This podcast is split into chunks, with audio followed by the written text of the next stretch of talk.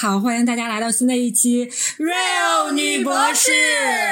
我们是三个来自东北的 ladies，我是 Amy，我是西索，我是 Freda。我们一起搭档做这个节目呢，是和大家聊一聊我们的博士的学习和生活，希望能够在你跑步、做饭或者是通勤的闲暇时光，能够带来一些有效的信息和一丝丝快乐。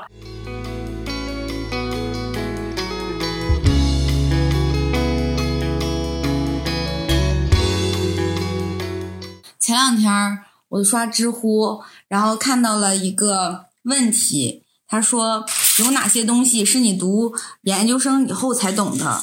然后我当时秉着一个非常鄙视的态度进了这个，因为我觉得我看着这个，这种你是说能有啥怎么叫什么怎么读文献啊？感觉很无厘头。对我第一眼看的时候对，不知道感觉这个不，我当时是以这个问题为他说的都没啥意思是应该都是我看过的。对，我就觉得就是，我就想进去随便刷一刷，鄙视一下，带着鄙视的心情去准备去鄙视别人的时候，然后点开的嘛。然后被震撼了。对，这里面有一个人，就是应该是第一个回答人，在最前面，他叫江北烟雨人，是一个他顶上写的认证是厦门大学有机化学硕士在读，反正跟我们算是同行。然后呃，但是就是他的这个。他的这个里面的通篇的一个论点，让我觉得，我的天呐，就是太好了！我去，拍案而起，是我真是觉得太好了。我觉得就是可能他把我们之前心里面有一些话，但我们没有我们没有我觉得没有表达到这种层次对没有表达到，没有总结和这样的梳理出来过。啊，他这个层次的高度让我觉得非常高，然后我非常的对他有深深的崇敬之情。还有就是还有萝莉，还有很有才，这个人感觉然后就是我们从他说的比较靠前的一句话开始啊，我觉得他说的他说了一句话，他说他是他好像对这个马克思主义什么的，它里面也很多了解的对很多恩格斯啊、马克思主义，他是从呃无产阶级和资产阶级的角度来去评价，就是这种研究生活生活导师和学生之间的关系，他是用资产阶级和无产阶级的这种。关系，他来呃进行阐述的。然后他说了一句话，嗯，他说为什么就是我们这种呃，就是科研人员吧，我们做着高强度的工作，你想想什么九九六啊，对我们来说都是非常正常的事情。但是为什么我们经过如此高强度的工作，却成了就是这种状态？为什么成了我们这种天坑专业天坑专业的常态？就是我们生化环材就是天坑的专业嘛，这都大家很认同的一个一个点。嗯，然后他说他终于找到了答案。他说脑力劳动者逐渐失去了对无产阶级的认同感。乍一听听不明白，听懂我靠，听不懂说啥嘞？然后呢，接下来呢？他说，他觉得就是像教授们，就是我们的导师们，他们手里不管是仪器、药品、设备，各些各种东西，它其实都是属于国家国家的一个资产，因为嗯就是它这些东西都要贴上条，它其实属于某一个学校，对，啊都是固定资产什么的，就是正常它会有这样的一个，嗯，并不是导师个人所有，所以大学教授这种知识分子的代表，他是货真价实的无产阶级，他啥都没有吗？是这个意思吗？然后。就是他和我们一样，在某种程度上是失去了对无产阶级的认同感的。然后就是他有他下面的这一段话，就是是我拍案而起的一个点，就是我觉得说的特别好。就是他说，呃，像博士、硕士毕业以后，总会自视清高，表面上尊重环卫工人和做煎饼果子的大爷，实际上想的是，我拼命读书就是为了不从事这些低贱的职业。就是可能我们自己心里面从来没有认为他们是第一贱件，就没我们从来不会用词，对我们从来不会用这种词去形容他们。然后咱们并不想干这样的事情，或者说就是我当时读完这句话，我觉得我就是这样啊，就是我觉得我读博士读什么，我就是为了不去做那种服，起码不做服务类的这种行业吧。一般服务类的行业的话，其实很多你都需要，包括服务员呀，就这些你都要去，相当于更喜欢去看，更需要去看别人的脸色什么这种工作。反正就是，通常你认为不太光彩的那些职业，都是我觉得我不光彩，就是不光鲜的啊，不光鲜，对对对，就是这种职业都是我觉得我通过读书想要改变。从小我们就会说，就是你要知识改变命运，对你通过读书，你可以去改变你自己，呃，过你自己想要的生活，你去改变自己，甚至是阶层吧。呃我我对对对是，然后，然后你其，但其实你这种想法，从小我们都认为它是一个很正确的事情，但是其实你自你从你的骨子里就是瞧不上这些的。但其实你要今天没有说这个时候，我也从来没想过问题。对对，我也没有，我也是看这个我才想到的，才想出来的，就是他说这一个，然后我一深想，我觉得就是当你说出来，当你认为我不想从事这些工作，我干这些，我现在在努力的学习，我努力就是为了不从事这样的职业的时候，你本身对这种职业就是一种鄙视。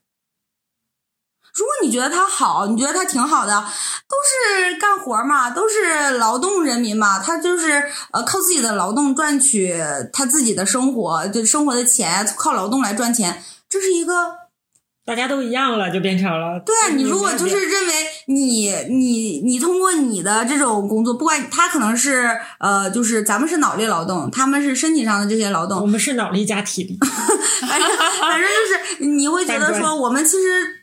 如果你觉得就是都一样的话，其实你应该觉得我们和他们是一样的。但是很少会有人认为博士毕业生、大学教授和煎饼果子的大爷和环卫工人是一样的吧？之前不也有很多什么北大毕业生回家卖猪肉、卖糖葫芦还是什么呀？然后就感觉就引发了社会的热评，不也一样吗？就是他这样说，他们这样说，那怎么的？北大清华毕业的就不能去搓澡了，就不能去开开开店铺了，不能？他们就得干嘛呢？北大清华毕业的就必须得是白领，公司老总、CEO 或者是什么？哪儿那么多公司让你当老总？我们现在毕业了都找不到高校去当老师。我感觉，你看，咱们没有意识到，也许所有人都没有意识到这个问题。咱们受了这么多年的教育，我们竟然没有意识到这个问题。我觉得就是可能是，确实是没有给到就是普通，就是所有的这个工作一视同仁的这种尊重。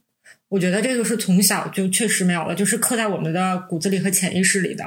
就是你要知道，就是我记得我前两天看脱口秀，我我不记得是谁说的了，应该不是李雪琴吧？我忘了是谁说了。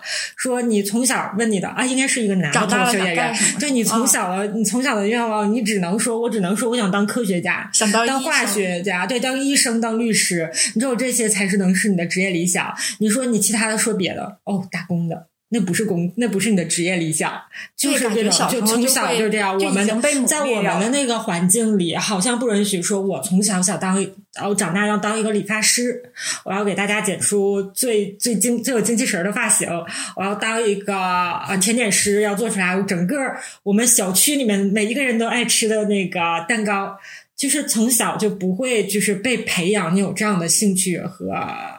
志向，从小就是让你培养你当科学家，当科学家。然后你们有几个人能当科学家？对，当科学家，你就是，总之是你只能是有那种很光鲜、很不灵不灵，每天能上新闻的那种职业才可以。我觉得，我觉你看小时候你会说什么？当记者、当律师、当医生，这些都是比较好的工作，是这种感。对，我觉得就是我们从小接受的教育。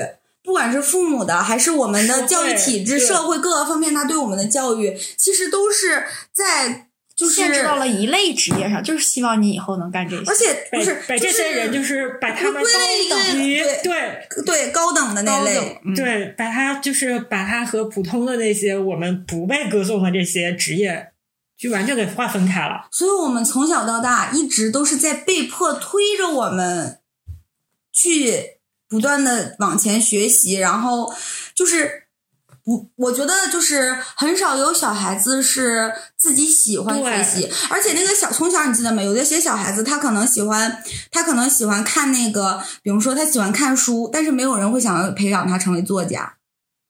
他就会告诉你，你还你喜欢读书，你光看这也没用，你还是得学数学，你还得学物理。因为觉得全世界能有几个作家，你都吃不饱饭。我跟你说，对，还有 对画画的那些，还有那些 会画画的吃不饱饭，搞艺术的也吃不饱饭。钢琴弹钢琴的，对，就是这些。其实小时候呢，家长都会把这些作为爱好给你去培养，然后他就会就是说呃让你去学，但是他觉得这是一个呃就是。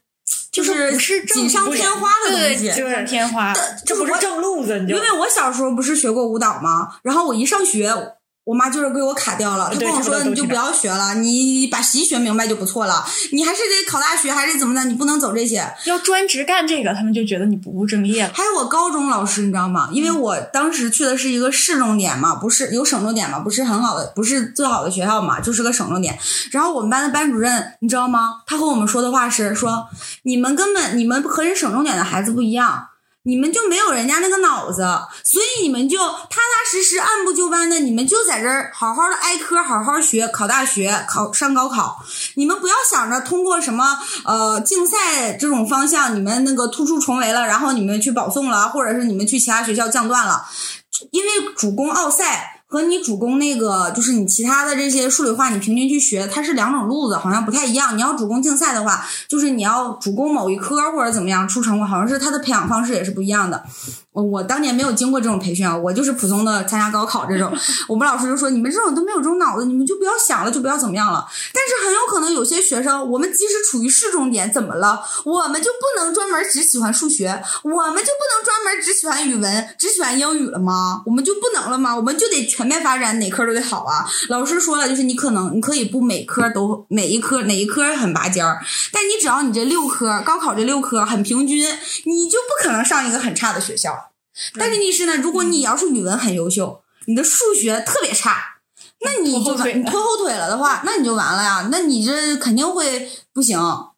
就是他们从小我们的教育就是扼杀着我们就是某一个方向的发展，或者是就是让我们按照某一条路怎样去发展吧。我觉得就是就是这样子，就是就是是不是说他们其实就是在就是哎，好像有一个这个词儿形容，就是说你哪科特别不好，就瘸腿儿了。嗯，是你木桶里面最短的那个板子决定了你的高度。我觉得就是他这个这个人，就这个这个我说的这个写的很好，这个人他说他这个说的这个，我觉得就是这样，就是说资本将劳动异化成了强制性的肉体折磨，劳动的目的不再是自觉，而是生存。其实我们就是学从习其实也是为了生存，为了以、后找一个好对呀、工作。所以就是我们就是就是说我们就是我们其实就是一个被资本控制的一个阶级，然后我们还每天自交，自己觉着自己己好像升了一个阶级，对比别人高人一等。其实并不是，我们从小到大都是在被资资本驱动着，让我们就是驱使着我们为了生存，为了以后不管是发展什么，都是为了生存，然后去学习，去干着这些循规蹈矩的事情。嗯其实，首先就是说，从小说吧，你要说我们之前没有这个意识吧，其实我们可能从小就有这个意识。就比如说，我不知道大家有没有同学当时初中升高中升的是职高，职业职业高中，有对吧？我家有当时就会觉得上职高他。完蛋了，他这辈子毁了。是啥呀？就那时候好像可能那个时候国家也不太重于，就是至少没有大范大范大范围的这种提倡职业教育的这种重要性，大家都是那个。所以啊，为什啊就考么？考试学习？就那个时候我们就已经开始就是笔试笔试料，就至少有一个。为什么说你说你学习不好？你去山东蓝翔吧？嗯，为什么呢？去开挖掘机吧？怎么了呢？就就是就是他们说高级技工的，就是高级技工的这个社会地位，其他的正常地位应该是和大学教授是一样的，对，嗯是这样的。是这样。但是并没有人愿意去当高级技工啊，就是即使他当了，他可能都说我的孩子得好好学习，他以后不能干我这个。他得去大学当老师。对，嗯有可能。就是这种。但其实我觉得这个嗯东西在丹麦，就是、感觉就是他们他们经常是有职业教育，就是说这个什么水电暖这些工专门教育，他们可能其他不用。那不就是中国蓝翔吗？呃山东蓝翔吗他？们贼贵，他们收费按小时来算，哪怕是比如说你家水管爆了，你找一个人来修，他从他出门开始就给你算时间，然后按小时收费。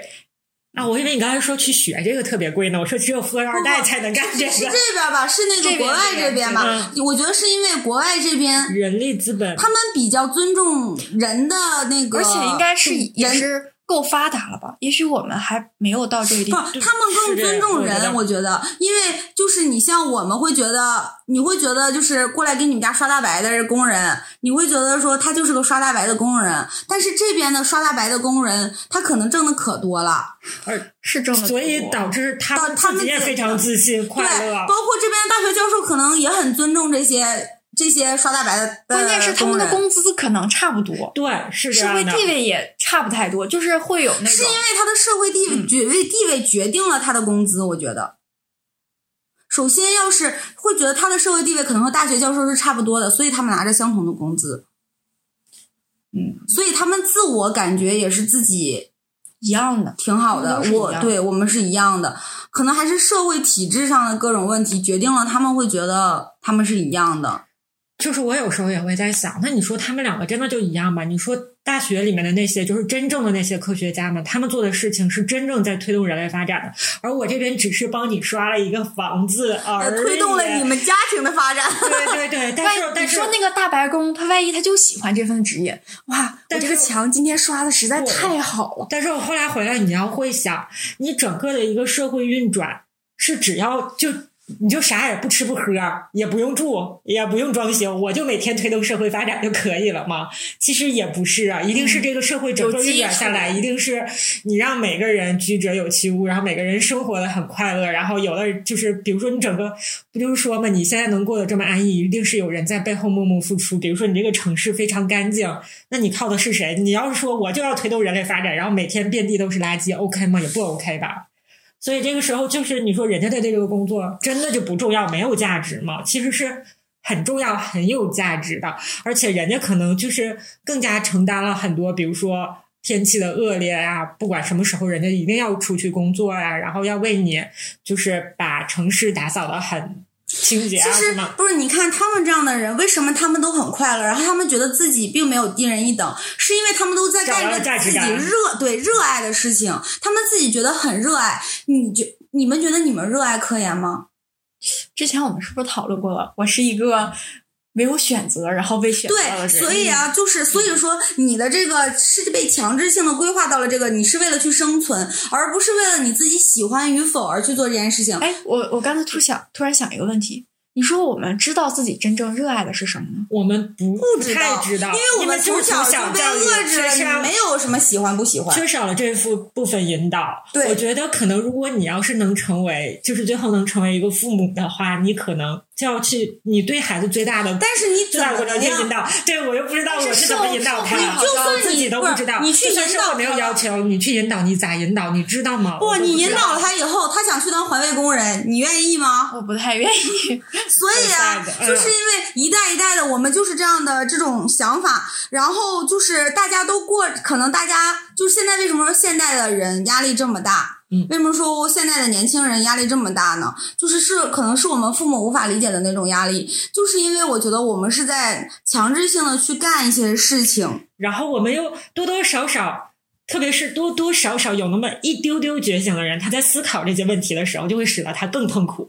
你要压根儿就不思考吧，说我就闷头干吧，其实也不错，你最后其实也都能获得，也都挺好的。然后你要是都能想通了，想得很透彻、很通透，知道自己想要什么了，也 OK。就是夹在中间的那种，我又想思考一下，然后我又思考不明白的那种，是最痛苦的。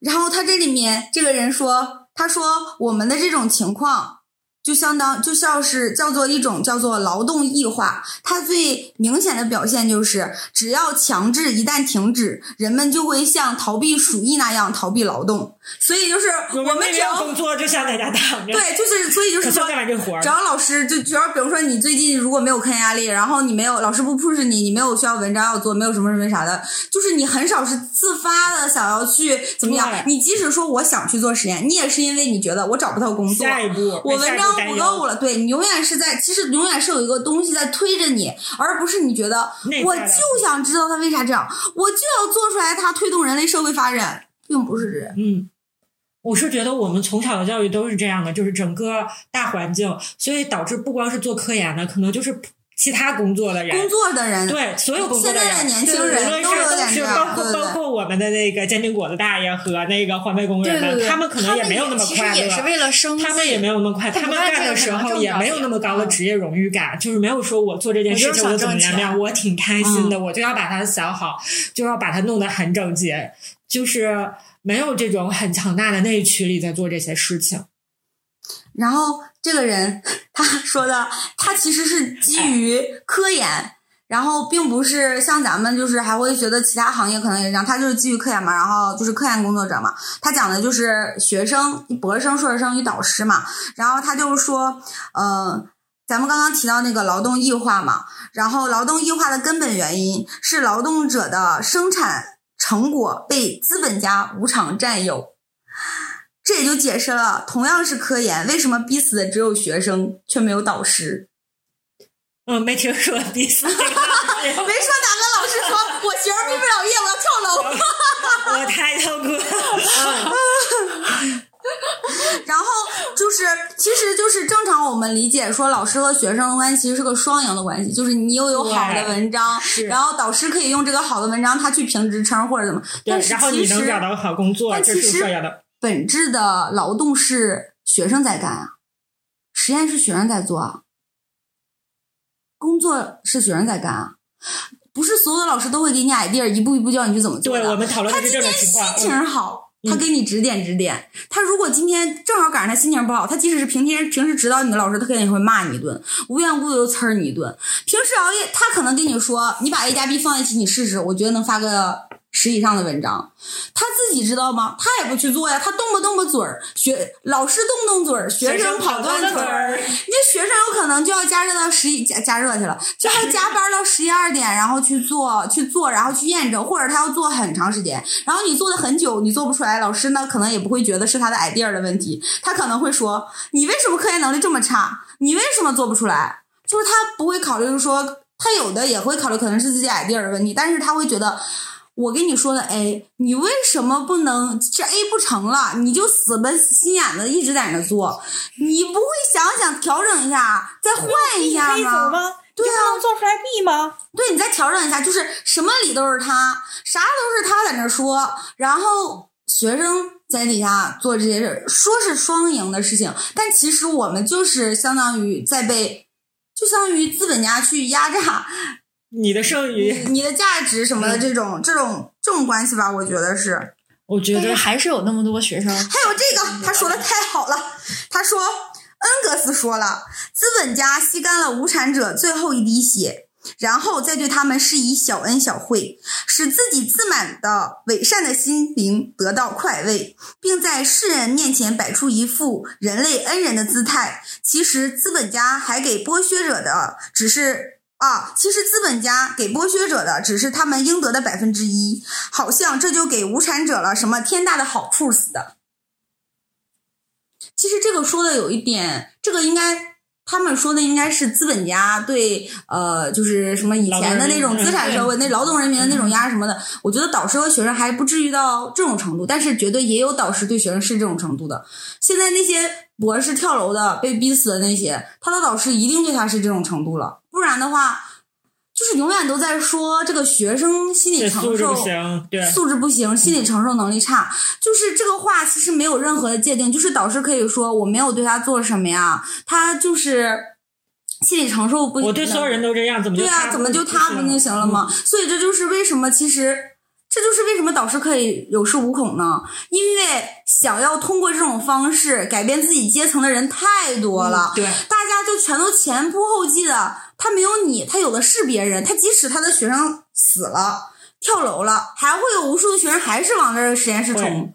为什么呢？我觉得会一个导师他都把学生逼跳楼了，我觉得我我肯定要考虑考虑，我能不能选一个别。不是因为你没有在那种绝境下，你知道当时我们学院，我们学院不是就是那个什么，就是都需要每个导师其实他可能招的硕士都会多一点，然后他可能只有一个博士名额，然后呢，或者是呃，但是整个学院的硕士的数量一定是比能够转成博士的数量要多很多的，所以大家就是这些人去抢这些名额嘛。然后有的老师可能自己没有学生，或者他的学生不想转博士，他就需要去其他学其他组的学生，如果多出来的就会去找他嘛。然后这些这些学生去找他的时候呢，就是当这个学生他很想读博士。其实不是他多热爱科研，其实他是觉得我就差这两年了，硕博连读总共五年，我硕士毕业是三年，硕博连读五年，就差个两年，我就能拿到硕博士的证，就不是硕士了。我挺挺这两年，我怎么就不能熬了呢？然后就会这样，想，然后他们就会想去转博士，然后名额又没有那么多，然后呢，他们又很想转，嗯，他们就会变得饥不择食。真的就是我跟你说肯定会，因为我肯定会啊！我周围遇到这种情况，我周围一定会就有我亲的是，就是我亲眼认识的人，他就是这样做的。我们同级的，当时他就是这样。他本来跟他那个老师嘛，然后呢，后来他要他现在呢，有可能就是那个有名额的老师，他可能就是他的评价不是那么好，就是他很压榨学生，然后他的学生很累，并且他们是有机方向，特别的苦。还然后想转博的是个女生，嗯嗯按道理来说，他其实不应该去那个老师组，那个老师特别 push，、都特别有名的那种 push。嗯，对呀，我觉得这样的就不应该去。当时你知道吗？就是在没有没有这件事情的卡着之前，就没有到这个关卡之前，大家都会说我太有名了也不会去，谁去他那个组、太 push 了，肯定受不了，而且女孩子肯定崩溃了。但是到那个时候，你知道当时吗？还是有好几个人，至少得有三个人吧，去抢这个名额。我觉得要是我都有可能会选，我觉得如果是我，我有可能会选，你呢即使我知道，嗯，我我就撑一撑。就是你没有亲身去对那个组，对我还没有知道这想，个我我真的还没有就是想这个问题。你突然一问，我觉得你下意识是拒绝的，因为正常人都是这样。但是如果真的就跟你说，就是你现在就剩这个名额了，嗯你去抢，你抢，你有三分之一的机会，你有可能就可以去如。果我非读不可这个博士的话，我可能会去抢。非啥是非读不可，就是咱就是咱刚才那种想法啊，就是说就差两就年差两年了，你就你就是个博士，你咬咬牙就过去了，能有多苦？就两年，而且你最后半年可能还要找工作，其实就一年半，你咬咬牙就过去了。但是很多人那些跳楼的博士，可能就是差那一点一时半会儿，可能都不是一年两年的，可能就几个月他就撑不住了，坚持不了了，他就要跳楼自杀了。唉，所以就即使他们再怎么，就是那些老师再怎么 push，我这个老师只是简单的 push 哈，嗯他不至于说就是很很那个什么很过分的那种吧，各个方面的。但是还有其他老师，他还很过分的那种那种老师，我觉得他们为什么这么有恃无恐的这样做，就是因为还会有无数的人去，包括对学生性骚扰的那些老师，还是有。我跟你说，就是有这样的老师。他倒没有到性骚扰的程度，就是有一些过分的举动，嗯但是这个学生他知道，他想读博士，他可能还会选择直播，或者是他会给马上要来的实习生们会讲说这个老师可能有这方面的一些问题，嗯但是来的这个学生，他们还是前仆后继的来，前仆后继的来当来当他的学生。嗯，这个是还还好理解一些。我就对于这个实质性伤害，就跳楼这个，我就有点接受不了。就是跳楼，你不会想是不是那个学生有问题？对啊，我会想，而且我和那个学生的承受能力可能不一样，对我和他的科研能力也不一样对样。我可能有其他的解决的办法，嗯，那也许真的对，一定会，我觉得百分之我觉得会有九十的很多人应该会，如果他很想，读的时候，除非他真的经历过，会会找一些借口，对人本来就是这样。其实人本身很多时候是先自己做了一个决定，然后心里其实有一个解，然后对，然后他其实是想是想让别人去同意的对对对，然后他会更坚定自己的想法。他其实我觉得，当别人去问别人的想法的时候，他不会是完全六神无主的，他一定是心里嗯有一点点答案的，就就这个答案不是很明朗，他需要别人去加固这个想法。同，然后说一些啊，然后他就说啊，那确确实也是啊，那我就读读吧。哎呀，可能也没啥，就是这种感觉，我觉得。哎，其实我一直就有一点困惑，就是这些老师他们也都是从这个经历过过来的，他们为什么他们就忘了吗？他们为什么又变成了另外一个样子，然后去让他的学生不痛快呢 来？来来，让这个江北江北烟雨人给你解释一下。他说，随着社会分工的不断细化和脑力劳动者的出现，无产阶级和小资产阶级之间的划分变得模糊。脑力劳动者不掌握生产资料，又自食其力。社会经济的不断发展，又使脑力劳动者向资产阶级的消费观和价值观靠拢。我觉得这个非常重要，就是就我们啥也没有，但是跟人家有了一样的不不价值观。不不不，这就是这不就是脑力劳动者在他他经历过一段时间的，就是压榨或者什么之后他觉之得啊，对他觉得自己是，比如说他拿到了博士学位了，或者什么的，他觉得他自己。阶级跃迁了，他觉得自己上来了，上到一个层次了，然后他觉得自己和那些提劳人不一样了嘛，就像我们之前说的，然后他说不买辆好车，在一线城市买房安家，怎么体现出博士学位的金贵？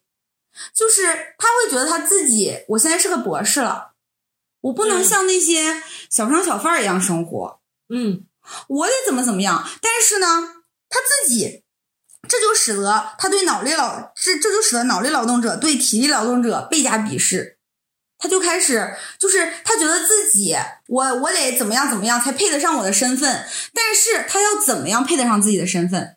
通过压榨其他的再继续人来压榨来来体现自己已经是和他们不一样了。不不不是不是体现，而是他需要用东西来充实自己，让自己可以满足一线城市买房买车，在这边生存的话。他可能现在他已经哦变成了一个导师，但是他其实本身他也就是个无产阶级者，和和他他他刚毕业，刚进了工作单位，他当上了老师，他其实和他那会儿啥区别？他空空的是两手空空，但是呢，他为了想让自己有这些东西，他就开始逐渐要向资产阶级转变。他其实他是不自觉的吧？我觉得，就像现在年轻老师。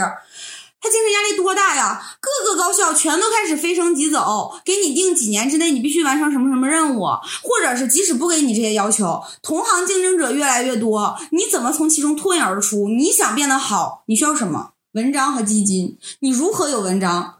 你不可能全都自己做吧？你都已经这么大岁数当了大销售了，你还得去上课啥的，你有那么多事儿，你就得要学生去做。你的学生产出满足不了你的需求，你如何鞭策他，让他变得更好？你没有文章，你怎么有基金？你没有基金，你评不上职称。你没有职职称的加持，你没有钱。你没有钱，怎么配得上你博士的地位，你大教授的地位？你怎么在一线城市买车买房？对，这就是我另一困惑。我们现在还没到这个地步，我们还没当导师，但有一天我们要当导师了，我们会不会也被迫选择，也得压榨学生呢？就像你的父母，他们没当过孩子吗？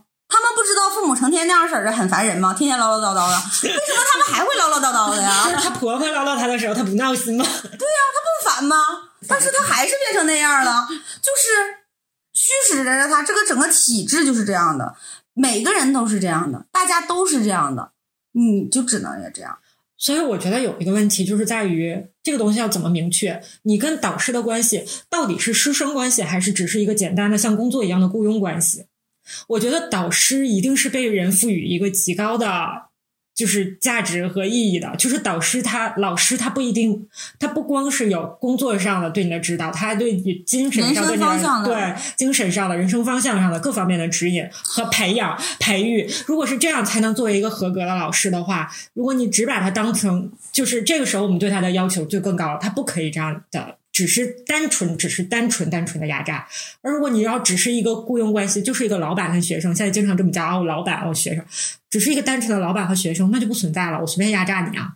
你是你是工作的，你是来领工资不的，我是。现在他们占着导师的位置，却干着老板的活儿。对，我觉得这个可能是一个他们是盾的点。导师，这个事儿到底是要划清的。我觉得现在不要再不应该再这样混为一谈了。觉得叫老板也无所谓，叫什么也无所谓。我就觉得就应该。我们这样叫是因为他这样做了，或者是怎么样的？就像是如果你很尊敬你的老师，你我觉得你不会管他叫老板，是你会说我什么什么老师。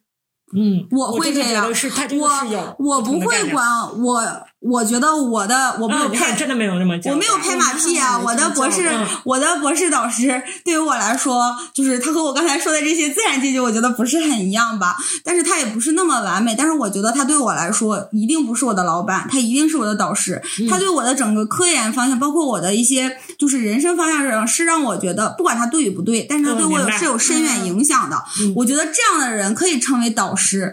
但是现在很多的导师已经不能成为导师，他们就是老板。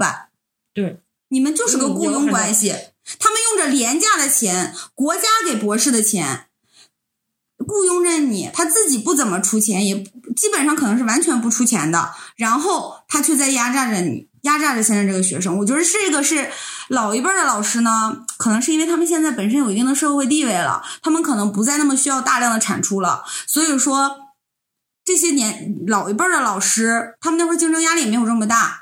他们年轻的时候没有压榨学生，我们不知道。但是我们现在接触接触的这种老一辈的老师呢，他们可能没有那么多欲望和需求了，所以说他们对学生可能温和一些，他们有时间对你的人生方向进行把握。但是现在的年轻老师，就是我们其实你去深想想，如果是我，让我五年之内发出什么多少多少文章，我是真的很痛苦，我也是真的整不出来，那我怎么办？我就只能逼学生 是我们是可以理解的，但是没有办法。所以这个就是现在的科研圈如此的，我觉得现在就是还有就是，我不是本身瞧不起说一些小的学校，或者是他们就是这样出来他们不好或者怎么，我不是这样的，但是我是觉得说，就是可能说。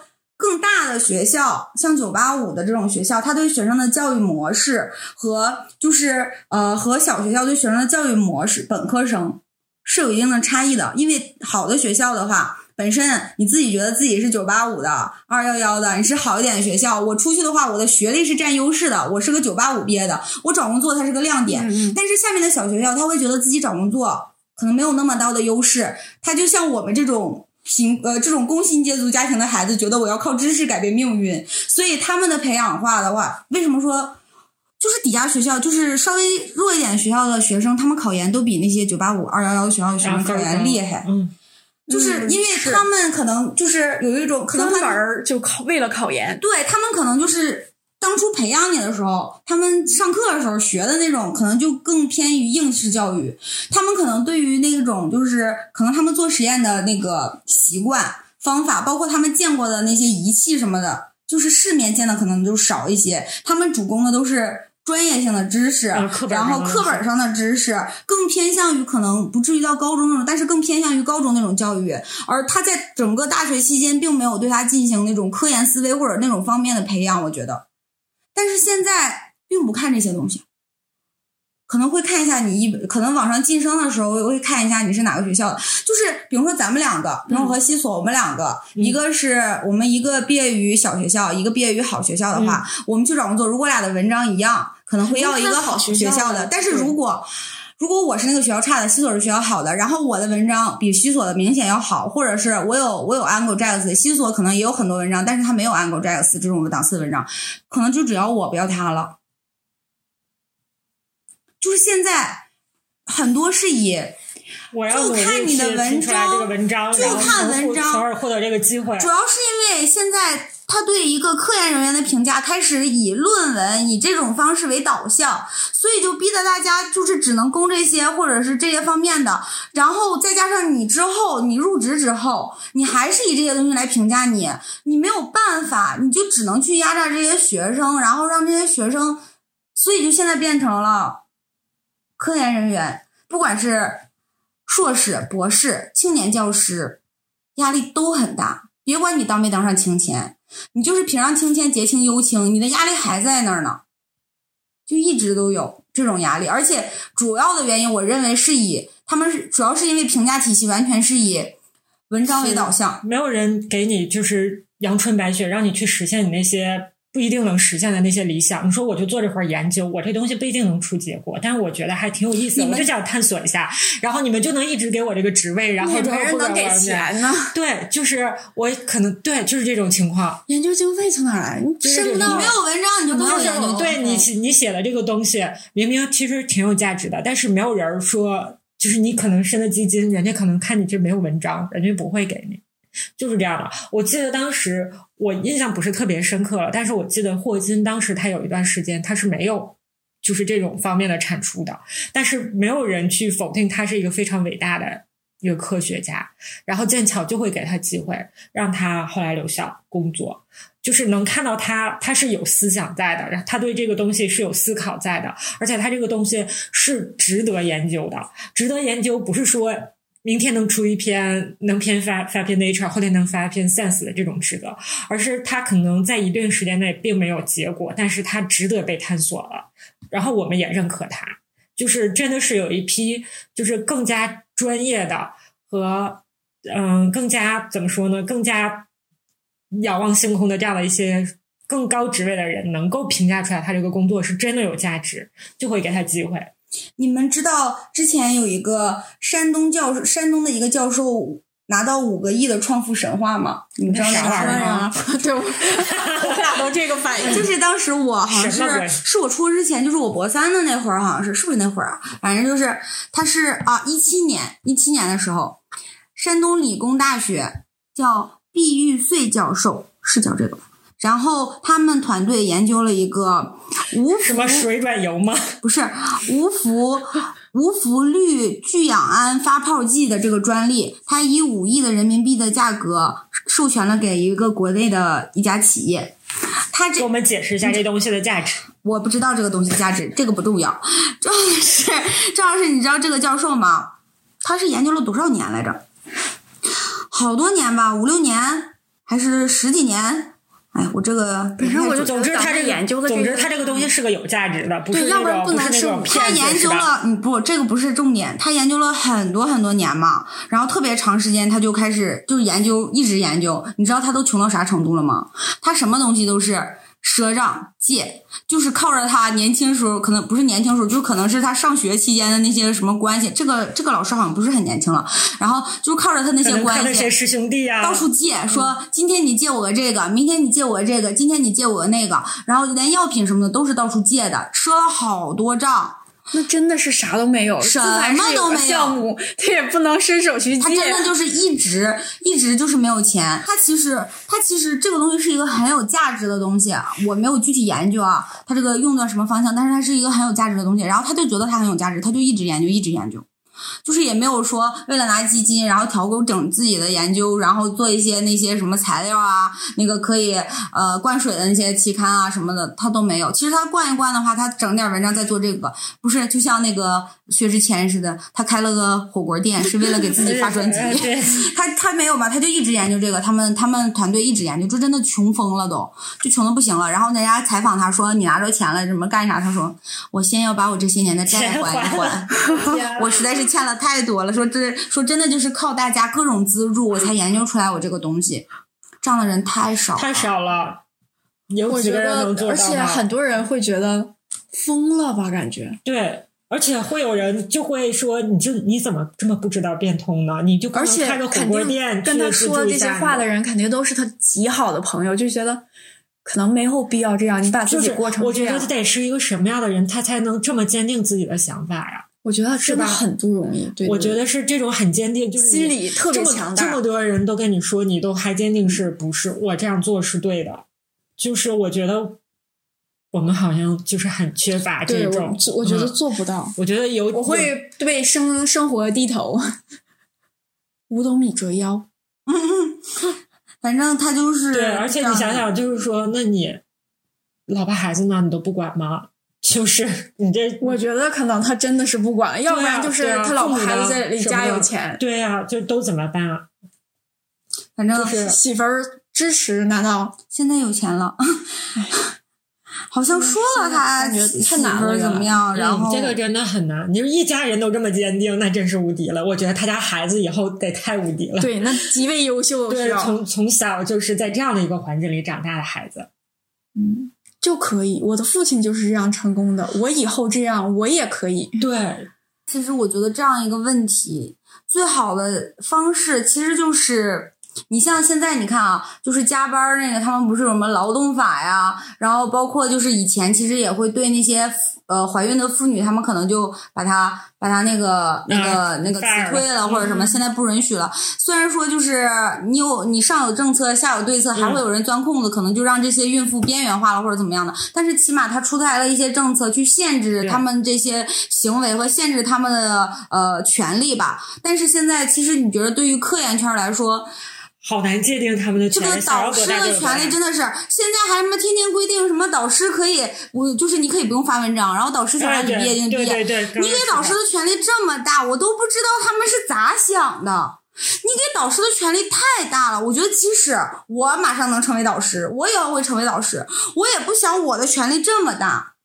人权力一旦大了，你就会为所欲为。膨胀了，但是你知道，我这个就想到了刚才我说的霍金那个，他可能当时就是没有成果，但是大家也允许他毕业了，还允许他工作了，这不就是给了一个这样的权利，才能达到一个这样的结果吗？可以啊，嗯那你别限制这些导师几年内出成果啊，你别限制他非常即走啊。嗯，是你在这种高强度的压力下，你还给导师这么大的权利，你这不是要逼死这些学生吗？那学生跳楼自杀现在为什么这么多？就也很正常了，为什么呢？说着说，你读不完博，你不读博士，你都读到这儿了，你坚持坚持，这些都是屁科，这些全都是没有读过博士的人，没有在这个圈里混过的人说的一些屁话和风凉话，包括这种话是你父母说的，都是一样的。他根本就不是真正的痛苦，只有身处过的人才知道，嗯而且只有身处还是现在还现阶段还是这种状态的，否则的话，你如果好现伤疤忘了你现在对很多人，我自己都是这种好伤疤忘了疼的，我可能过两年已经不记得我前几年那种痛苦的时刻了，就都是这样的。我们就是人是会遗忘的哈。没脸，贱皮子。就是我就觉得可能是上面制定政策的人就看出来了。这些入职的青年老师们，他们没有梦想，他们并不热爱科研。我不给他一个这个，我不给他一个这个硬性规定，他们就不干，回家躺着了。这么多博士、硕士，不是为什么现在这个这个压力这么大呢？是因为博士、硕士太多了。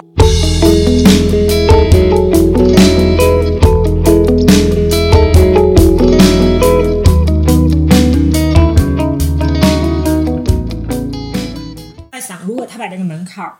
提的更高，如果可能，他就直接会把，如果是在我入学之前，直接就把我砍掉了，我不能读博士。当然，这个我可能是就会。就会受损，但是我在想，低落一阵子，你就会去干别的事情。对，但是你在想，整个这个环境，最后你对他的这个发展会是什么样呢？就是整个这样就是一个恶性循环。其实做博士这件事情本身就不需要那么多人去做博士，博士是尖端，对啊，他属于尖端性人才。那什么样的人是尖端性人才？那都是那金字塔尖那么多了，他都平了，他都不是个尖儿尖儿了。让我想到晚，所有人都晚上挤，然后就有个人掉下去。对，就是真的好可怕，真的很没有，因为我们对博士就是有那么高的期待的，就是对他有金字塔尖上的那种期待的。但是现在很多博士都不就是没有那么普通的一个人，很普通的一个人，然后你把他拽过来了，然后然后之后说，哎，对我刚才忘了我跟你说了，我本来是对你那个要求的，你达不到的话，你就但是他还是博士，他自己是博士，他是个博士，你就不可能去干环卫工人的工作。对，就是。但是又没有那么多地方让你去搞研究，没有那么多地方需要你，没有那么多地方。然后呢，大家的压力都很大，何苦呢？何苦让大家都痛苦呢？就是能不能，要么你制定个法律，让导师不能这样式的整学生，很难制定啊。要么能不能把这门槛抬太高，别让那么多人都读了。对你既然不想要那么多导师，不想要那么多的。不是啊，但是你知道吗？啊，这里边那个他刚才还说了一个，说这个这个资产家、资资本主义家，他就希望哈，就是挑起你的内斗，他就希望就像就是就是你想啊，竞争才会出，越竞争。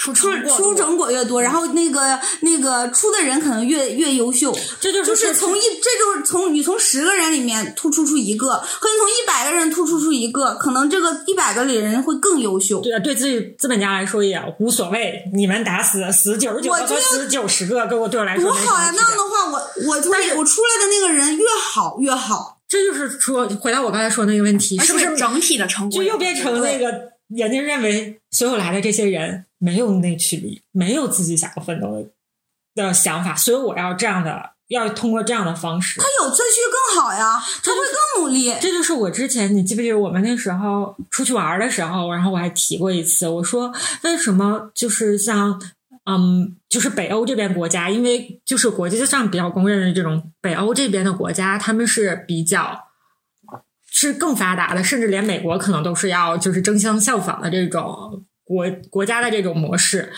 我当时就说：“我说为什么他们都这么悠闲了，他们的保障都这么好了，然后即使做一个环卫工人，做一个什么也能得到非常好的福利待遇了，还有人想要去做科研，然后想他们的国家还要想要去科技发展去进步呢？然后大家给我的答案就是说，内驱力真的是有，这个时候才会更加彰显出来那些真正有兴趣和有爱好的人，他们就会自然而然的走到这一条路上来，然后做这件事情。”就是听起来这会是一个比较完美的一个故事，听起来啊，当然肯定中中间它也有它的问题，它一定是有问题的，没有没有问题的国家也没有没有问题的体制，但是听起来的话，这个故事会更加让人感觉像童话一点，更加幸福一点。所以我们的还是这个问题，可能还是没有大家没有这个兴趣，没有这个爱好，没有这个想法，然后只能通过说，要不咱们还是那个什么，努努力扎一下吧，哪个扎出来了算哪个。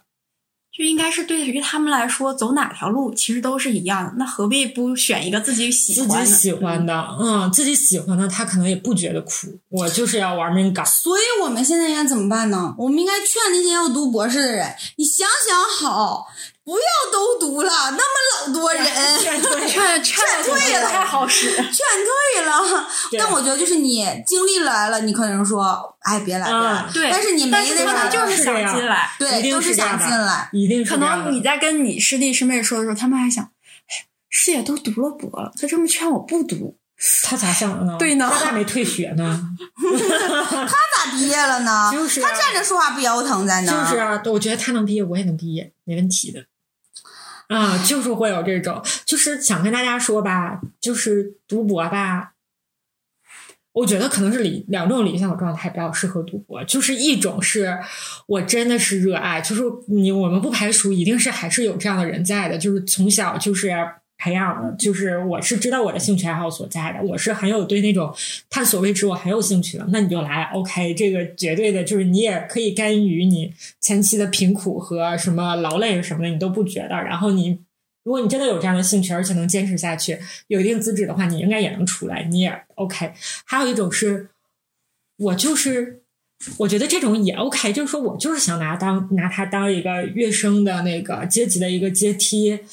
也 OK，就是它是众多职业当中的一种，你把它当成众多职业当中的一种，然后想通过它来进行职业跃迁，也也 OK，也没有问题。但是你要有一个前期的心理准备，就是读博士这件事情就是很苦的，他要求你不断的就是去，他要求你是你读完了也苦，对他要求你是不断的去苦一创新辈子就是探究一个创新的一个东西，然后你不断的去就是就是挑战新的东西，这个新的东西挑战新的东西呢，很有就有很大的失败的风险，然后你就要承担这个风险，然后再不断探究。所以你说那些脱口秀演员在那说什么说呀？他们没有新的产出了，又这不那啥了，我们比他们苦多了。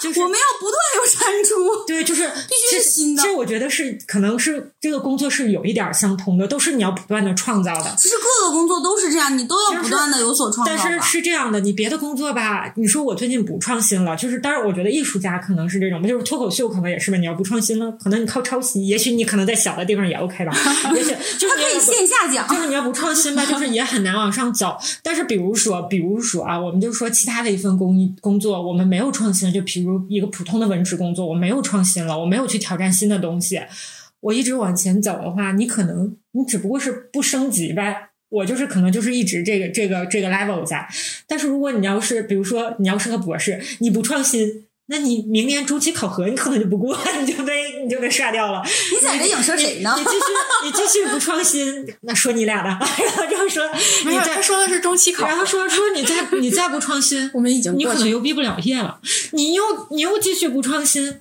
你又找不着工作了，你又继续不创新，你飞升即走了。就是你不创新，你有可能没有办法待在一个舒适圈里。你知道吗？我真的希望我是觉，得有的工作是可以的，我希望能有导师可以听到我们说的这些东西。我觉得导师听到也没用，他可能也很无奈。但是 push 人有 push 人的方法，你知道有的导师吗？对，所以应该怎么 push 人呢不？是，你 你可以一个正确的 PUA，push 起码你的状态是好的，你知道吗？就是有的导师，你问他老师，你看这个行吗？不行。那老师，呃，怎这样行吗？不行。老师那样行吗？都不行，啥也不行。那老师应该怎么办？你自己想。你说这样怎么办呢？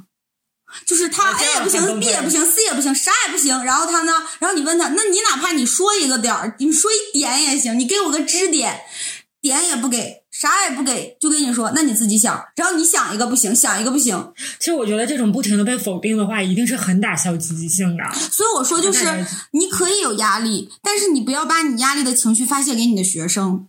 不管你的压力是来自于生活、来自于课业、来自于方方面面，你都不应该去发泄给你的学生。你应该正确的认知到你自己的学生对于你来说他是个什么东西。什么东西？所以就是要对学生态度好一些呗。就是对我觉得你哪怕是对他 PUA 呢，你 PUA 他，你也能让他干活儿，他也他心甘情愿的去干活儿，是吧？我觉得就是你不不断的给他糖衣，对就是你去，对你给他画大饼，对，你是在在吊着他，但是起码就是你给他点甜枣，是吧想起来是吧？吊着他往前。你给他点甜枣是吧？就像那个，就像女生找好几个备胎，同时吊着一堆男生什么的，你总要兼顾一下，给他点给他点甜头，他才能一直舔狗吧？就是你总要给他点儿，我觉得你总要给他点儿自信，你就是再找个贱皮子学生，我每天打骂他。不是，要不然的话，你说你成天否定他，你成天骂他，他精神压力那么大，我觉得被 PUA 的这种人，他应该不会跳楼。还有个念想是吗？被 PUA 对你别管最后实没实现，整个状态，老师不会天天，啊、他不会这样，他起码说，你看，我们先把这个弄一下，你看这个是不是挺好？我觉得你把这块弄的就还不错，但是我觉得你可以吧再好一些，或者就是让导师深入深入做发光。对你，你可以说觉得这个学生有点笨，但你觉得这个学生笨了，那你就给他因材施教嘛。你可以就是他比较笨，你让他做些简单的题啊。然后呢，你觉得这个学生潜力比较好，你让他做点难的题啊。然后你他即使笨，你鼓励着他呀。其实我觉得，我就我之前带过本科生或者什么的。我就对他们很朴实，然后我就经常会骂他们，我就觉得这一点很不好。现在就是就是，我就觉得说，你可以温柔一点，或者你那什么一点对他，你成长了，现在 我觉得他成长的非常快，嗯，就是我是觉得就是这些导师。他们就真的希望他们听一听，然后让他们就是你可以有压力，你可以啥，就是你可以。我觉得这个导师听啊，这个一个听两个听，这个不解决问题。你我们现在需要让教育部的来 谁能认识教育部人帮我们推一下？然后去开，就是你从这种从上自下的，然后去教育这些导师。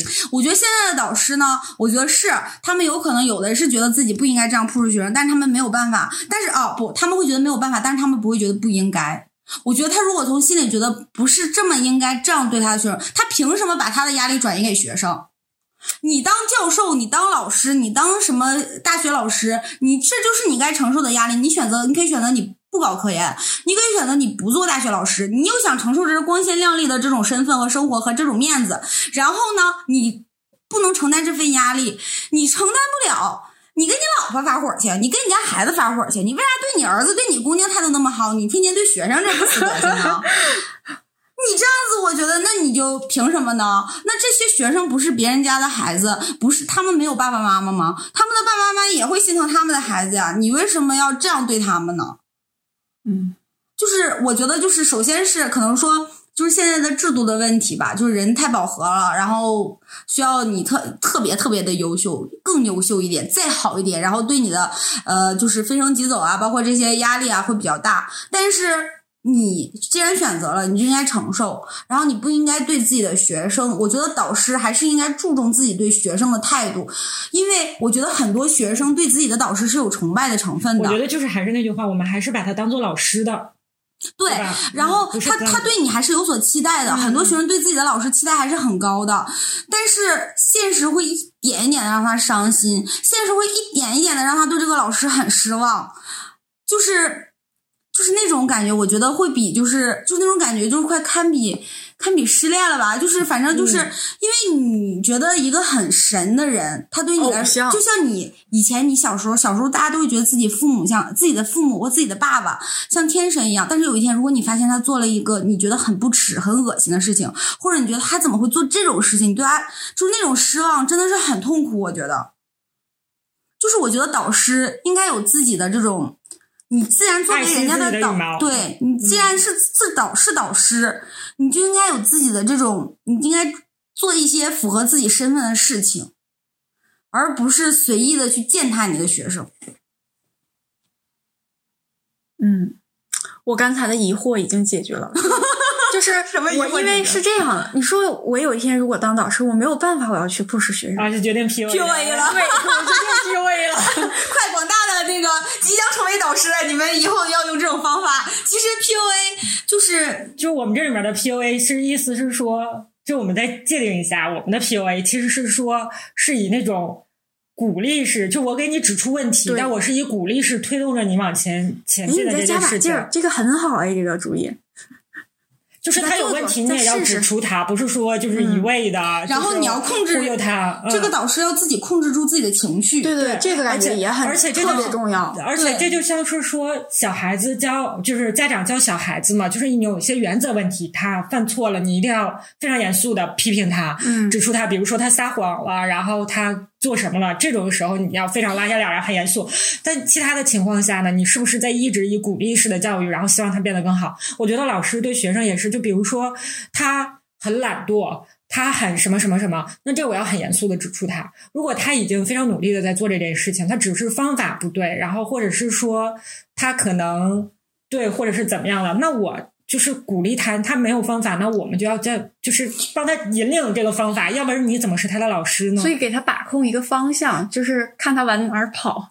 这么说对吗？我觉得应该给这个大学现在的大学老师，你知道吗？就是首先给他们开设一个心理疏导的那种那种地方，就是让他们可以有一些心理的疏导，让他们所以他们有抒发的地方，他们就不会把情绪全都发给学生。要求每个老师开一个 podcast，然后我觉得这个些老师呢，他们还应该，我觉得现在哈，就是我记得小时候他们像考那个教师资格证，不是会考那种什么心理师德，就是师德，就那些东西会考。教育心理学，但是对教育心理学，我觉得这种东西很重要，就是真的不是把它当做一个，就是为了应付考试，或者是为了应付领导什么，不是这样的，而是你真真诚诚的去听，去找一个比较国内就是开设一个这样厉害的人，能去给各个高校的老师，即使是网课呢，你让他们去听一听，有这些都有。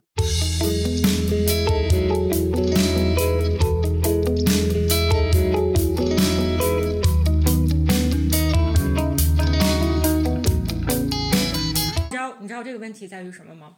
我用这种方法教他，他也出文章，我也能升职。我用这种方法，我更轻松，我不用想方设法的因材施教，我不用想方设法的 PUA 他，我就每天 push 他骂他，然后他也一样出东西，我也能要不要脸？你是老师，啊所以对于我来说，我的评价体系里面没有说导师学生觉得我对他好不好这一条，只有我觉得我最后能不能出文章，然后评职称，只有这一条。我觉得问题还是出在。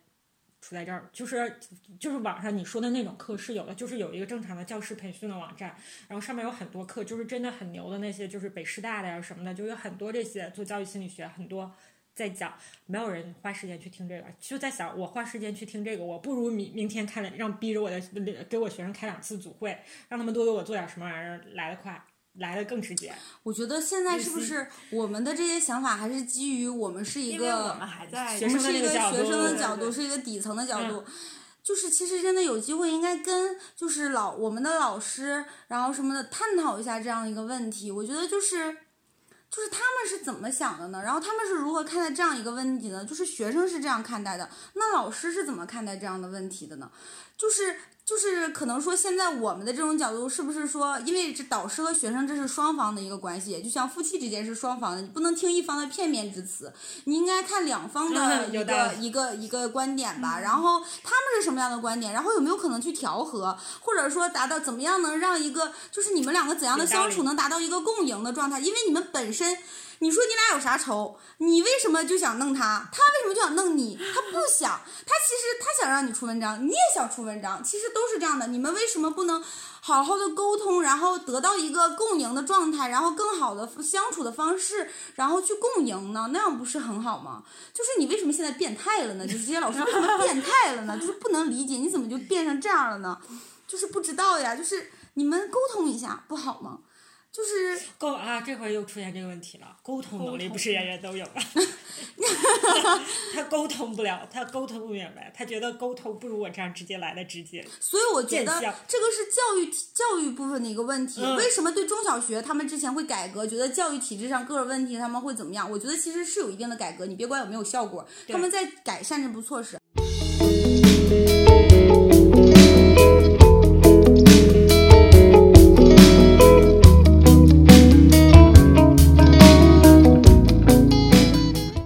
去当人大代表，我也觉得我太合适去当领导了。人大代表谁让你当领导了？我想当领导，您想多了。就是就是，我是觉得，就是站在那个位置的人看不到这下面的问题，看不到基层的问题。我们就是最基层的。我觉得是因为他们没有听到。你看前一阵那个就是站在基层，那个叫张什么发，张院发，张什么风发。忘了啊，对不起了，院士啊，张院士，就是那个院士之前提 说，至少一天工作十个小时、十二小时什么完，后一一周工作做六六天半，不是好多人骂他吗？在知乎上其实好多那个那个什么骂他，然后我就觉得你看看那个院士都认为是这样的，那院士要他的意思可能就是给我们这些就是搞这些科研工作者，就必须得熬时间，你不熬时间就出不了东西。你不花费一定的时间出不了东西，当然也是也可能花费了时间也出不来的。我这甚至都沟通，他不花时间才出东西。是需要花东西，但是我觉得这个时间有点长，一天十二个小时还是十个小时？十个小时好像吧。一天十个小时，一周工作六天半，你完全没有自己的生活了。其实就像我们现在一样。然后我们现在就是这样完全没有自己生活的人，我们并不开心，我们很痛苦。那我们也改不了，你赶紧当人大代表。这个 我提案已经不，你让我当院士吧，我当了院士，我也有话语权了。我还是觉得就是师生关系那个更重要。我觉得说句实话，工作时间的这个那个解决对，了对于高中生不是不是，对于博士生来说，你的工作时间还好。如果你每天都很开开心，其实也还好。我了又。对，我觉得师生关系真的对我觉得是一个很重要要的问题。是的，是的。对所以真的就是希望各个就是我们也没有什么办法，只能让老师自己能改变改变自己，想开点儿。你说有啥办法？我就是每天这样对待自己的，我让我自己想开点儿。我现在就处于这种状态。我跟你说，老师每天自己在家怎么行了？我得想开点儿。今天这学生真是气死我了，我们就想弄他呀。我真的是我想开点儿，我也没有别的办法。然后学生说：“吴老师今天又骂我了。我怎么办啊？他也不理解我，我只能自己想开点儿。我也可能真的是缺乏一个双方沟通的这样一个渠道。”我觉得就是老师成天就这么知道开组会让你讲这这这这这这这这这我做了啥工作，你能不能讲讲我这一个礼拜我心情挺不好的？能我你今天说了个啥话让我挺不开心的？你能不能改改？像两口子一样。这是说着玩，但是我觉得就是如果你真的觉得老师对你的状态有了非常大的影响的时候，你已经没有办法，就是他已经严重的影响到你去工作了。我觉得你需要跟老师沟通一下。敢说吗？学生就是你有这个，就是一定要好好想想，然后再确定你能你也跟老师 PUA 你老师能跟啊，老师沟通明白。嗯，但是不是每个人都有这种沟通我？觉得是，我觉得是。痛苦的人还是千千万的，嗯，不痛苦的人凤毛麟角啊，嗯太少了。嗯，大部分人还都是痛苦的，那没办法，谁让你选的这条路，你想开点儿吧。告诉导师和学生都回去告诉自己想开点儿吧。怎么办？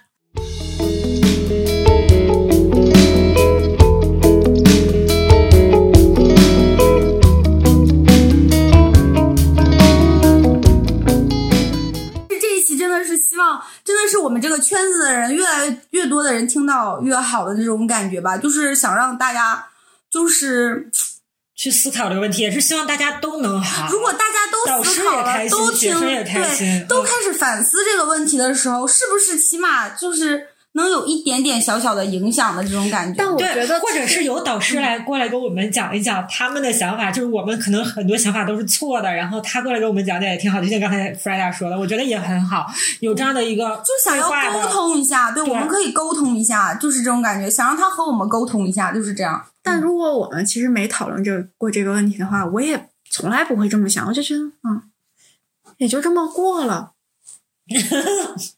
所以他比较快乐，我们俩比较不快乐。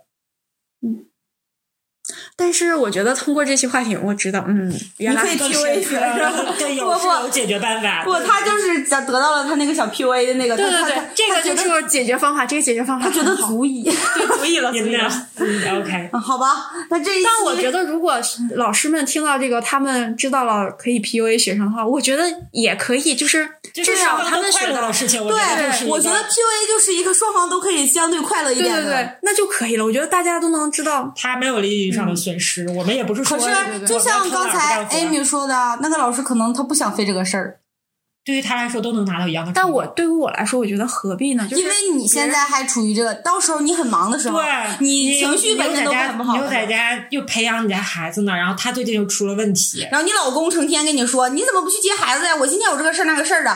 然后你成天家庭琐事非常多的时候对你父母还说你最近怎么不回来陪然后我呀？学院里面那么多会，然后还有两个老师给你穿小鞋你，成天还要上课，你学院领导最近还对你不满意，你还和颜悦色跟你学生说，你这个做的非常棒，你加油啊，干巴得。然后这边这边有两个特别狗的老师，然后拿到了更好的东西，完了你这我靠，我我这个死学生，妈的，告诉他做多少鞋了，还他妈做不出来，我真想掐死他了！